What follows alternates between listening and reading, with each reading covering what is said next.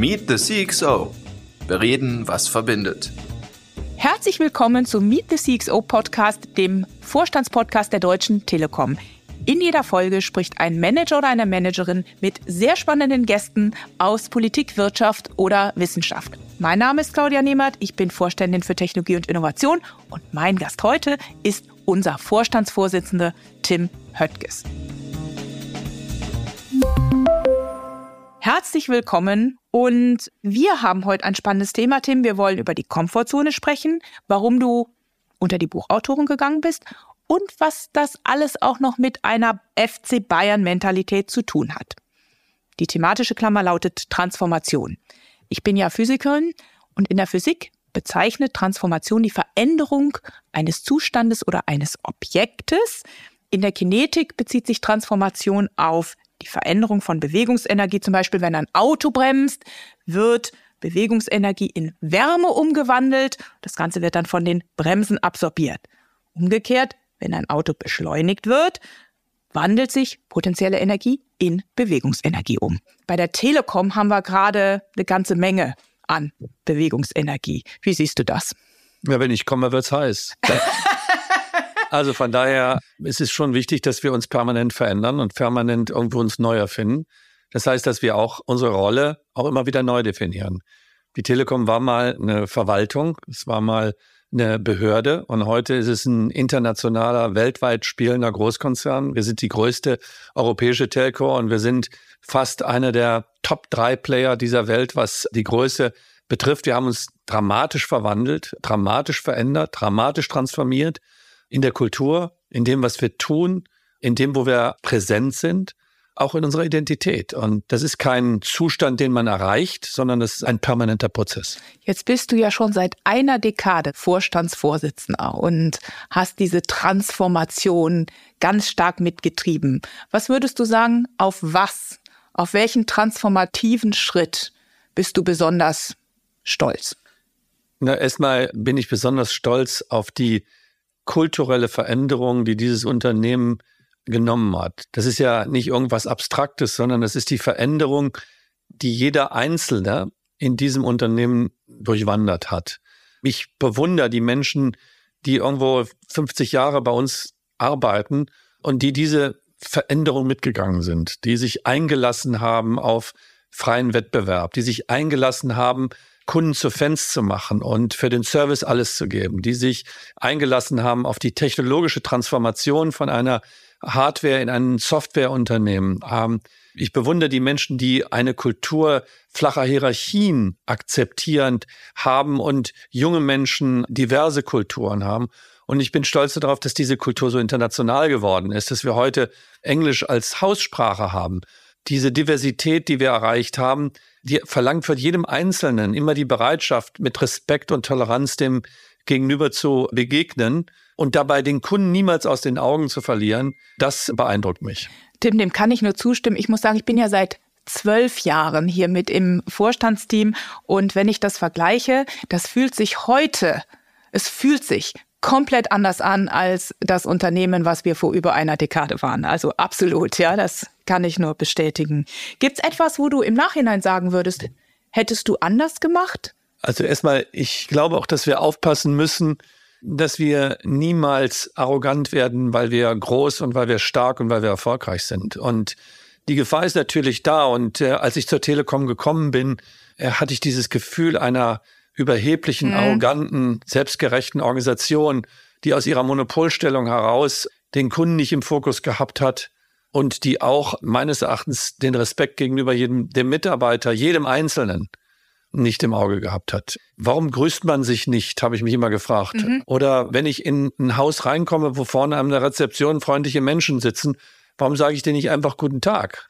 Wir müssen aufpassen, dass große, erfolgreiche Unternehmen das gilt für das Management genauso wie für jeden Einzelnen, dass wir niemals arrogant werden, selbstgerecht werden, uns von unserem Erfolg vernebeln lassen. Und diese Anspannung, diesen Willen, auch diese Bewusstsein zu haben, das ist die große Kunst.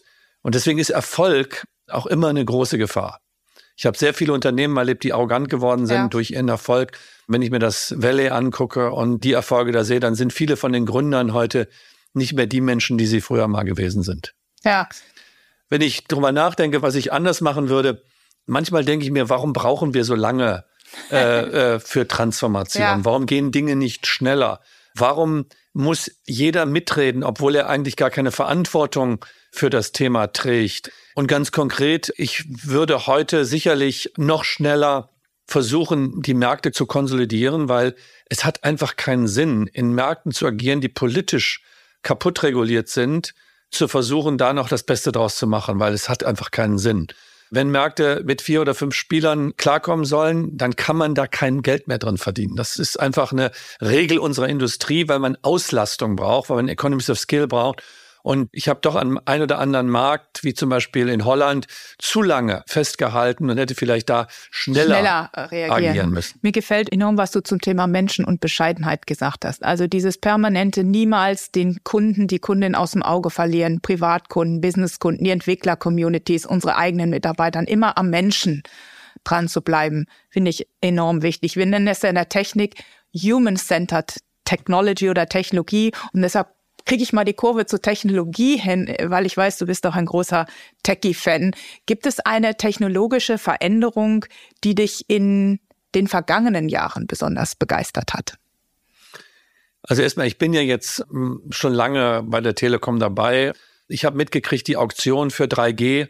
Ich habe 3G angeschaltet, 4G angeschaltet, 5G angeschaltet. Und was da in den Netzen passiert ist, ist natürlich Wahnsinn. Also mhm. ich erinnere mich noch gut an den Zeitpunkt, als Menschen keine Handys hatten als wir darüber philosophiert haben, dass man sich vorstellen könnte, ein Bild seiner Angehörigen überall auf der Welt zu empfangen und irgendwo mit seiner Familie im Kontakt zu bleiben, das waren Momente, wo wir gedacht haben, das ist die Zukunft und heute ist es nicht nur eine Selbstverständlichkeit, heute ja. ist es ja schon fast schon altbacken. Es gibt Technologien, die immer die Menschen dramatisch verändert haben und uns auch immer wieder überfordern im ersten Moment. Was dazu jetzt aktuell gehört, ist natürlich Generative AI, das, was passiert mit künstlicher Intelligenz, das ist ein Quantensprung. Aber ich habe keine Angst vor Technologie. Und übrigens, wir sollten alle keine Angst vor Technologie haben. Also es gibt einen Philosophen, McLuhan, mhm. der mal gesagt hat, immer wenn der Mensch den Grad seiner Produktivität so ausgeschöpft hat, dass er eigentlich nicht weiterkommt, erfindet er eine Technologie. Als er das Feld bestellt hat und irgendwo mit seinen Beinen und seinen Armen nicht mehr klarkam, hat er das Rad davon als der Mensch in der Situation war, er konnte sich nicht mehr verbreitern mit seinem Wissen, hatte die Buchdruckkunst davon. Als er irgendwo festgestellt hat, dass er mit seinen Kapazitäten, was Evolution, Rechnerleistung betrifft, hat den Computer von. Sein Gehirn konnte es nicht mehr leisten, also hat er sich ein Stück weit substituiert. Und im Moment sind wir wieder in so einer Phase, wo eigentlich unser menschliches Tun erschöpft ist und wo wir eine Hilfe brauchen und dann suchen wir uns eine Technologie und Generative AI oder künstliche Intelligenz wird uns dabei helfen, die Komplexität unserer Welt schneller und besser zu verstehen. Immer wenn wir aber das körperliche Teil amputieren sozusagen, führt das erstmal zu einem enormen Schmerz. Und dieser Schmerz, das Bein, die Hand, der Kopf zu verlieren, der tut weh. Aber wir lernen dann mit der Prothese sozusagen umzugehen und später sogar vielleicht was Besseres draus zu machen. Ja. Und das war bei allen technologischen Entwicklungen so. Und deswegen glaube ich auch jetzt, der Schmerz ist da. Wir haben alle Angst davor, aber wir werden lernen, mit dieser Technologie besser zu werden, unsere Evolution voranzutreiben und unsere Gesellschaft, unser Arbeiten auch zu qualifizieren. Und deswegen sage ich an der Stelle, ja, das tut vielleicht momentan weh. Und auch wenn dieses Bild wahrscheinlich etwas zu dramatisch ist, wir sollten uns immer daran erinnern, was die Menschheit schon an technologischer Entwicklung hinter sich gebracht. So als Techie stimme ich dir total zu und das war auch immer so. Zum Beispiel habe ich neulich gelernt, als das Auto erfunden wurde, war eines der Gegenargumente, man müsste davor Angst haben, weil ja die zweite Intelligenz des Pferdes, welches die Intelligenz des Menschen unterstützt, ja. fehlt und dann fährt das Auto wahrscheinlich vor die Ecke. Und was haben wir erfunden? Gute Lenkränder, Airbags, aber auch Verkehrsregeln und insofern haben die Menschen immer einen Weg gefunden, letzten Endes damit umzugehen und die neue Technologie dann auch für Menschen sicher zu machen. Aber der Umbruch, da gebe ich dir recht, kann sich hart anfühlen, ja, wenn man sich umstellen muss. Du hast jetzt für den Vorstandsvorsitzenden eines Digitalunternehmens was recht ungewöhnliches, nämlich analoges gemacht, ein Buch geschrieben über Transformation. Warum war es dir wichtig, darüber zu schreiben? Also ich saß bei einem großen DAX-Konzern, der mich eingeladen hatte, darüber zu berichten, wie wir es geschafft haben, in den letzten Jahren die Transformation der Telekom so erfolgreich zu gestalten. Ich saß aber in dem Meeting und habe mich gefragt, warum erzähle ich Dritten über unsere eigene Transformation? Und tue ich eigentlich genug unseren eigenen Leuten, Menschen, die ins Unternehmen kommen, Menschen, die das Unternehmen vielleicht besser verstehen wollen, jungen Menschen, aber auch Top-Executives, die irgendwo in eine Kultur reinkommen und gar nicht verstehen, wo sie hier sind, näher zu bringen, was die Deutsche Telekom ist. Und deswegen haben wir als Team ein Buch geschrieben, wie wir wurden, was wir werden. Es gibt keine Zukunft ohne Herkunft. Jedes Unternehmen bildet eine eigene DNA aus. Es gibt die Me-Gesellschaften und es gibt die We-Gesellschaften. Wir sind eine klare We-Gesellschaft, ja. eine Gemeinschaftskultur. Wir sind keine, wie viele Private Equity Unternehmen, eine Me-Kultur, wo der Einzelne mit seinem Erfolg zählt, sondern bei uns ist immer das Team wichtiger als der persönliche Erfolg. Aber es ist natürlich viel mehr, was in unserem Unternehmen steckt. Die Historie eines Staatskonzerns, die fehlende Risikobereitschaft, die man noch oft hat, wenn man aus so einem Umfeld herauskommt, die vielleicht manchmal technokratische Art, technologische Themen in den Vordergrund sehr qualitativ zu stellen, aber gleichzeitig dabei unpolitisch zu sein. Das ist eine Stärke und Schwäche zugleich. Dann die Fähigkeit, Vertrauen aufzubauen, nicht nur im Unternehmen, sondern auch gegenüber den Menschen draußen. Das sind alles spezifische, telekom-spezifische DNA-Elemente, die wir zusammengeschrieben haben, um den Menschen zu erklären, wo bist du hier eigentlich gelandet? Und manchmal ist es auch gut, einfach nur in was rumzublättern. Ich bin persönlich immer noch eher ein analoger Leser als ein digitaler Leser, obwohl ich den ganzen Tag digital arbeite. Ähm, Vielleicht deshalb. Gefällt mir doch das eine oder andere Buch und das eine oder andere Bild. Ja, hier ähm, ist es, ne? Äh, dann genau. umso besser. Ja, ja. Und ich kann nur allen Telekommern empfehlen, schaut da mal rein. Mit Widmung. Ähm, ja, ich weiß nicht, ob wir für 210.000 Menschen jetzt eine Widmung da reinschreiben können. Wir haben es in Englisch und in Deutsch, aber es ist einfach ein Stück weit unsere Geschichte, aber auch die Art, wie wir arbeiten und denken als Team. Ja, apropos Verkaufen und Wir-Kultur. Ich muss sagen, ich finde das super, wie unpolitisch wir sind im Vergleich zu anderen Unternehmen auf die Telekom als Arbeit Geberin als Arbeitsort. Ich erinnere mich, vor vielen Jahren war das ja hier oft so graue Gänge, kleine Büros, wo dann ein Mensch drin saß. Heute sieht's auch ganz anders aus, neben dem dass es sich anders anfühlt. Mhm. Love Magenta ist das Motto und wir haben auch ja unsere Arbeitskultur und die Arbeitswelt sehr stark verändert. Wenn du auf uns als Arbeitsort blickst, was fällt dir dazu ein? Also erstmal jeder, der es nicht hören will, hört es wieder. Ich bin ein Gegner von einem pauschalen Homeoffice. Mhm. Weil ich glaube, dass Menschen zwar konzentriert arbeiten können und auch da arbeiten sollen, aber dass sie kulturell ein Stück weit vereinsamen, dass sie kulturell ein Stück weit den Bezug zum Team verlieren. Und ich denke dabei insbesondere an junge Menschen, die noch nicht verankert sind in einer Kultur, die noch nicht das Unternehmen Inside Out kennen ich denke vor allem an Menschen, die vielleicht Unterstützung bei ihrer Arbeit brauchen, weil die Hilfe über Online ist wesentlich schwieriger zu bekommen, als wenn ich meinen Kollegen am Nachbartisch mal frage, was ich tun kann. Das insbesondere Menschen, die Unterstützung oder die Anleitung oder die vielleicht auch den Tipp brauchen, um ihre Arbeit besser zu machen. Außerdem glaube ich, dass wir ein Stück weit langsamer werden und dass kreative, disruptive, transformative Diskussionen viel schwieriger laufen über einen Screen, als wenn man zusammen in einem Raum sitzt. Auch ein Podcast zwischen dir und mir würde anders laufen, wenn wir den über ein Screen machen, Stimmt. als wenn wir den persönlich machen. Und von daher, unser limbisches System ist eben darauf ausgelegt, den Menschen als Ganzes zu erfassen. Das Büro hat sich aber trotzdem massiv zu verändern. Oder es hat sich ja auch verändert. Hat sich schon, ja. Wir brauchen Begegnungsflächen, wo die Menschen sich untereinander austauschen können. Für mich ist das Bild des Büros eigentlich das Bild eines Dorfes. Ein Dorf, was tot ist, wo kein Mensch ist, will keiner sein. Das heißt, das Dorf muss sehr viele Menschen haben, die irgendwo untereinander im Austausch sind. Umso bunter und lebendiger ist, umso besser. Das Dorf muss mir Möglichkeiten geben, wo ich arbeiten kann.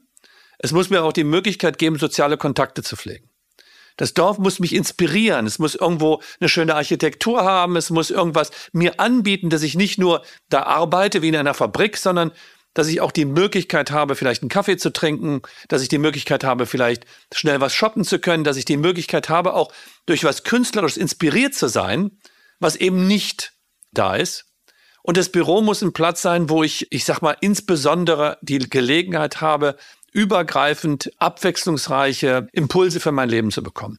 Das kann für den einen vielleicht das Klavierkonzert sein, was abends stattfindet. Mhm. Und für den anderen ist es wie für mich die Flow Zone, wo ich dreimal in der Woche trainiere, wo ich Sport mache und wo ich mit einem Fitnesstrainer einfach mich halte. Und so entsteht irgendwo ein Flow. Ein Flow des Arbeitens, ein Flow des Austausches, des sozialen Austauschs in einem lebendigen Umfeld. Das ist für mich ein moderner Arbeitsplatz. Und da brauche ich keine Bürofläche, ich brauche auch keine Türen, die ich permanent schließen kann, ich brauche dafür auch keine Machtdemonstrationen. Die Telekom hatte früher Panzertüren beim Vorstand und Kameras und dergleichen mehr. Das gibt's alles nicht mehr. Gott sei Dank. Ja, diese Vorstände müssen sich auch Stück weit demystifizieren.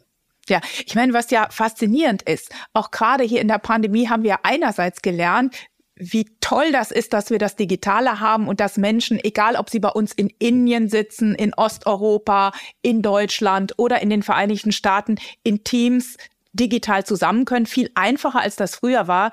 Gleichzeitig haben wir aber auch gelernt, die Bedeutung des tatsächlichen Zusammenkommens lokal vor Ort als Menschen, wenn es um den kreativen Absolut Austausch geht. Richtig. Und ich finde, das war doch ein ganz interessanter Lernprozess für die ganze Digitalindustrie, finde ich. Ich finde diese ganze Diskussion über Homeoffice völlig überhitzt. Die Deutsche Telekom war schon immer ein Unternehmen, was Städte länderübergreifend international kollaboriert hat. Und das über Videokonferenzen, über Telefonkonferenzen und dergleichen mehr wir haben einen Schub bekommen. Wir müssen jetzt, und wir tun das ja auch, überall mehr Flächen einrichten, wo Menschen auch digital miteinander sich austauschen. Übrigens unser Geschäftsmodell. Ja, absolut. so, ich bin auch der Meinung, dass Menschen, die konzentriert an einer Thema arbeiten, dass die nicht unbedingt zum Arbeitsplatz kommen müssen oder nicht. Mhm. Aber ich finde schon, dass wir diese Begegnung, auch diese Tage im Büro brauchen, wo wir uns als Team treffen, wo wir uns austauschen und wo wir uns gegenseitig sehen, um den sozialen Kontakt nicht zu verlieren. Und deswegen, ja, wir werden international digital kommunizieren. Ja, wir werden auch individuell aufwand, aber eine Garantie, dass ich sage, ich bin jetzt immer vier oder fünf Tage zu Hause, die wird es mit mir nicht geben. Ja, schauen wir mal noch mal nach draußen. Was sind in deinen Augen die wichtigsten Disruptionen oder Entwicklungen, denen wir uns in den nächsten Jahren stellen müssen, sowohl vielleicht als Chance oder auch als mögliche Bedrohung, wobei ich ja immer gern die Chancen in Dingen der Veränderung sehe. Also wenn man in einem Unternehmen arbeitet, was sich so erfolgreich entwickelt hat, und ich würde jetzt gar keinen einzelnen Bereich rausnehmen. Ich finde, ob das jetzt die T-Systems ist, die durch eine ganz schwere Umstrukturierung durchgegangen ist und jetzt sich erfolgreich entwickelt oder ob das das deutsche Geschäft ist, was eigentlich immer schon ein bisschen vom Erfolg verwöhnt war, aber sich jetzt auch deutlich vom Wettbewerb abgesetzt hat. Ob das die Amerikaner sind, die immer als Superstars ja. gefeiert werden, Klammer auf, obwohl sie das gar nicht sind. Wir haben sie jetzt ein paar Mal im Wachstum in Europa überholt, was Umsatz betrifft. Das gesamte, jeder Einzelne muss wachsen und jeder Einzelne muss einen Ergebnisbeitrag, einen positiven Ergebnisbeitrag aus seinem Geschäft heraus erzeugen. Und das tut er jetzt momentan. Das zu erhalten, erfordert natürlich eine unheimliche Anstrengung, weil wir sind jetzt auf einem Niveau, dass wir 110 Milliarden Umsatz machen. Für mich ist die größte Frage neben 5G und Fiber, mhm wo wir immer unsere Basis drin haben werden. 5G und Fiber Führerschaft. Da wird es überhaupt keine Diskussion. Da müssen wir leading sein. Die Frage, wenn Konnektivität zunehmend kommodisiert, also preislich günstiger wird, woher schaffen wir Wachstum zu generieren, was diesen Rückgang an Wachstum überkompensiert? Ja. Und diese Frage, mit der beschäftigen wir uns intensiv. Was kann ich mit Digitalisierung, also mit Software, was kann ich dadurch besser machen? Wenn ich einen Kunden bediene, dann muss der Vertriebsmitarbeiter, der Service Agent, wer auch immer im Kontakt ist mit dem Kunden, immer überall die gleiche Information haben. Was ist das Anliegen des Kunden? Was kann ich besser machen beim Kunden? Was kann ich ihm anbieten, was auf seine spezifischen Bedürfnisse eine Antwort ist? Das verfordert Tools, Digitalisierung, Transparenz und übrigens auch ein Vorschlagssystem für den Vertriebsmitarbeiter, was er dem Kunden anbieten kann. Was ist das? Software. Das ist nichts anderes als eine Oberfläche, die dem Kunden dieses Angebot sozusagen transparent macht. Wenn ich darüber nachdenke, wie ich die Netze zukünftig baue, dass sie möglichst kostengünstig und effizient sind, dann gehen wir aus der klassischen Hardware, aus der Box, die wir gekauft haben, immer mehr in eine Disaggregation, in die Software rein und die Software steuert zukünftig unsere Netze. Und wenn ich darüber nachdenke, wie viel Produktivität wir im Unternehmen gewinnen können, um das Geld zu investieren in bessere Netze oder in bessere Services, dann ist das Digitalisierung, Produktivitätsgewinne, ja. weniger Papier, weniger Bürokratie. Alles, was wir tun, ist eigentlich basierend auf einem Fortschritt bei der Digitalisierung. Und deswegen sage ich, da liegt der Kern und da liegt auch übrigens die größte Herausforderung für mich persönlich. Ich glaube für uns alle. Für uns alle in der Organisation, uns permanent damit auseinanderzusetzen, wie kann ich Digitalisierung besser verstehen? Heute Abend haben wir um 17 Uhr wieder ich sag mal, Nachhilfeunterricht. Weil im Kern der Digitalisierung bedeutet ja, dass wir uns weiterentwickeln von einer Telco zu im Grunde einer Tech-Telco oder software-definierten Telco. Und im Kern ist es Daten, Daten, Daten, Algorithmen, Algorithmen, künstliche Intelligenz und das. Und was können wir damit machen? Für unsere Kunden, Kundinnen und für uns selbst. Ich muss sagen, aber das ist ja das, was hier den Reiz ausmacht. Unserem Weg zu diesem software-definierten Unternehmen, mit dem Menschen im Mittelpunkt. So ist es. Und ich meine, das ist genau die größte Herausforderung, die wir haben. Und deswegen sagen wir auch, heute Abend heißt es wieder Schulbank drücken. Nicht jeder im Unternehmen muss ein Software-Spezialist sein. Ich bin das auch nicht. Ich habe mal Kobold-Programmierung gelernt, braucht heute kein Mensch mehr. Ja, aber was die Menschen verstehen müssen, ist, was macht die Technik? Was kann die Technik, wo könnte ich mir über die Spezialisten einen Vorteil verschaffen in meinem Tun und die Angst zu nehmen für diese technologischen Sachen. Was der Mensch nicht versteht, macht ihn immer ängstlich und deswegen ist dieses Nachsitzen, Nachhilfeunterricht, ich nenne das mal positiv, das Lernen, ja. das ist genau das, was wir alle tun müssen und dafür gibt's die entsprechenden. Dazu vielleicht mal eine persönliche Frage an dich. Ich weiß ja, du bist ein riesengroßer Anwender von ChatGPT und probierst alle Neuerungen, ja. alle Produkte von uns und ja. anderen leidenschaftlich gerne ja. aus. Du führst die ja auch immer ähm, vor. Was machst du denn als historisch nicht Techie, um selber so technisch versiert zu bleiben? Du hast eben gerade gesagt, wir müssen alle immer lernen und immer, uns immer wieder neu erfinden. Wie machst du das für dich? Also erstmal, ich meine, wenn ich jetzt hier gerade mal nachgucke, ich habe mich heute Morgen beschäftigt mit Lama dem Language Model Analysis von äh, Meta. Das Wichtige ist nicht nur die Theorie. Mach. Theorie ist oftmals so entweder sehr akademisch, dann versteht man es nicht. Ja.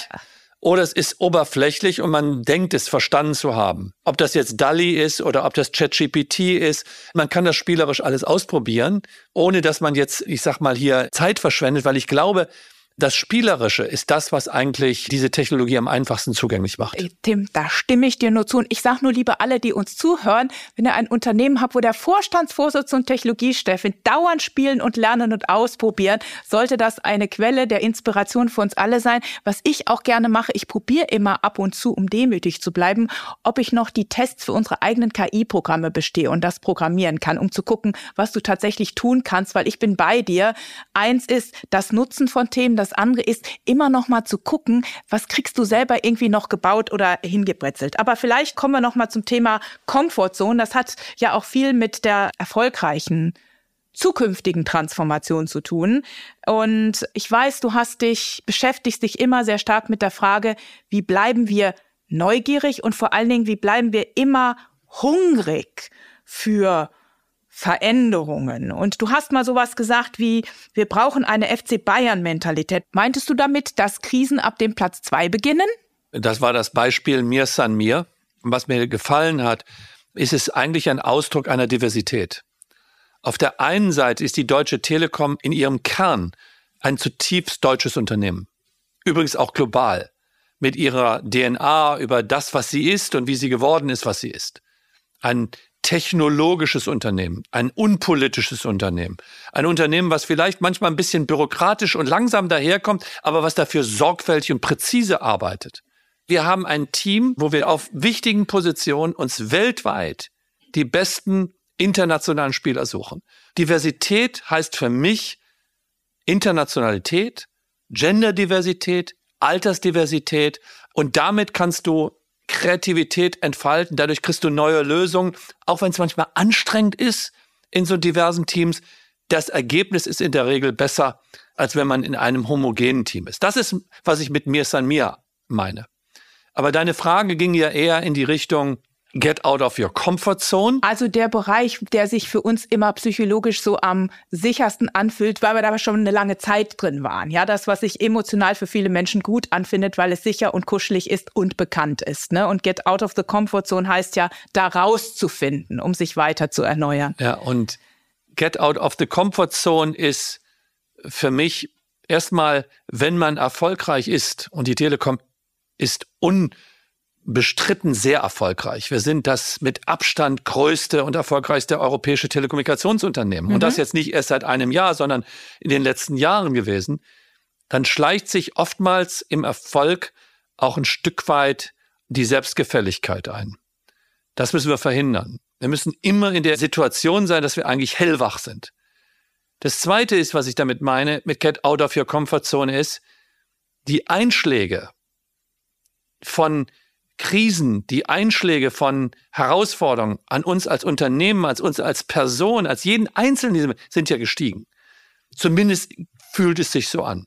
Die Ukraine-Krise, geopolitische Konflikte mit Asien und China, das Thema Lieferkettenengpässe, das Thema Inflation und die Auswirkungen auf die Preissteigerung, das ganze Thema Zinsanstiege, die technologischen Sprünge, die momentan passieren. Das wirkt ja extrem beängstigend. Das heißt, wenn wir jetzt in einer Komfortzone sitzen und da uns nicht mit auseinandersetzen, dann werden wir irgendwann überfordert sein. Get out of your comfort zone heißt, stell dich nach draußen und konfrontiere dich mit den Herausforderungen, die draußen sind. Und das permanent. Umso mehr wir das trainieren, umso besser. Und deswegen, ich bin über den Atlantik mit einem 15 Meter Boot gesegelt auch vor dem Hintergrund, dass ich mir gesagt habe, ich muss mich selber aus meiner Komfortzone mal rausbewegen, mich selber mal mit Dingen auseinandersetzen, die ich nicht mehr selber steuern kann, wie das Wetter, um mir zu zeigen, ich habe ja. die Resilienz und auch die Kraft, um mit den Herausforderungen, die auf uns einprasseln, entsprechend umzugehen. Ich glaube, die falscheste Reaktion in diesen schwierigen Zeiten ist, das sich ins Schneckenhaus, ja. das sich zurückziehen, sondern es muss jetzt eher einen offenen Austausch mit diesen Themen gehen, um sie souverän zu managen. Ja. Ich kümmere mich um die Dinge, die nicht funktionieren. Deswegen meine To-Do-Liste heißt auch Pain-Liste. Also da sind alle Punkte drauf, die im momentan gerade nicht funktionieren. Und bei den Punkten will ich nicht loslassen. Ganz im Gegenteil, bei den Punkten will ich ja bewusst eine Verbesserung herbeiführen. Es ist ja nicht so, als wären wir fertig. Ähm, ich das glaube sind nicht, wir allerdings nie. Ich glaube, das sind wir nie. ja. Und ich glaube, es gibt extrem viele Themen, wo man äh, einen Mehrwert leisten kann. Vielleicht zum Ende, wenn du gestattest, ein paar Entweder-Oder- oder Satzergänzungsfragen. Ich leg mal los. Ackergaul oder Rennpferd? Ackergaul. KI-Kunst oder analoge Werke? Analoge Werke. Palo Alto oder Solingen? Palo Alto. Wenn ich jung wäre, würde ich heute nach Palo Alto ziehen. Oder wäre ich äh, vielleicht ja. in einen dieser Hightech-Zonen gezogen. Da passiert schon unheimlich viel. Wenn wir jetzt mal nicht Solingen nehmen, Amerika oder Europa? Europa. Schwarzer Schwan oder bunter Papagei? Weder noch. Ich glaube, dass schwarze Schwäne irgendwo immer nur Angst machen und verunsichern und bunte Papageien irgendwo nur um ihre Aufmerksamkeit heischen. Ich bin überhaupt generell kein Vogeltyp. Macht oder Freiheit? Freiheit. Mensch oder Cyborg? Mensch. Mars oder Venus? Auch das weder noch, es ist mir alles zu weit weg und unbewohnbar. Äh, und äh, unbewohnbar, ganz genau. Ich glaube, ich bin zutiefst verankerter, pragmatischer Erdenmensch. An der Telekom fasziniert mich immer wieder der innere Zusammenhalt und die Fähigkeit, wenn man ein Ziel gemeinsam verabredet hat, das konsequent umzusetzen. Ob das im Glasfaserausbau jetzt gerade geschieht. Mhm. Es hat lang gedauert, bis wir uns allein haben, aber jetzt läuft eine gigantische Maschine wie ein Uhrwerk. Und das ist beim Netzausbau im Mobilfunk auch immer so gewesen. Und das passiert auch übrigens immer wieder, wenn die Telekom soziale Projekte stemmt, wie das Ahrtal zu reparieren oder andere Dinge. Dieses blinde Miteinander spielen und zu wissen, was zu tun ist. Das beeindruckt mich immer wieder aufs Neue, wenn man, wenn man sich vereinbart hat. Dann meine letzte Frage an dich. Als Mensch bleibe ich glücklich, weil? Weil ich mich unabhängig und frei fühle. Das ist eine wunderbare Antwort und ein fantastisches Schlusswort. Also, lieber Tim, ganz herzlichen Dank für das Gespräch. Danke, Claudia.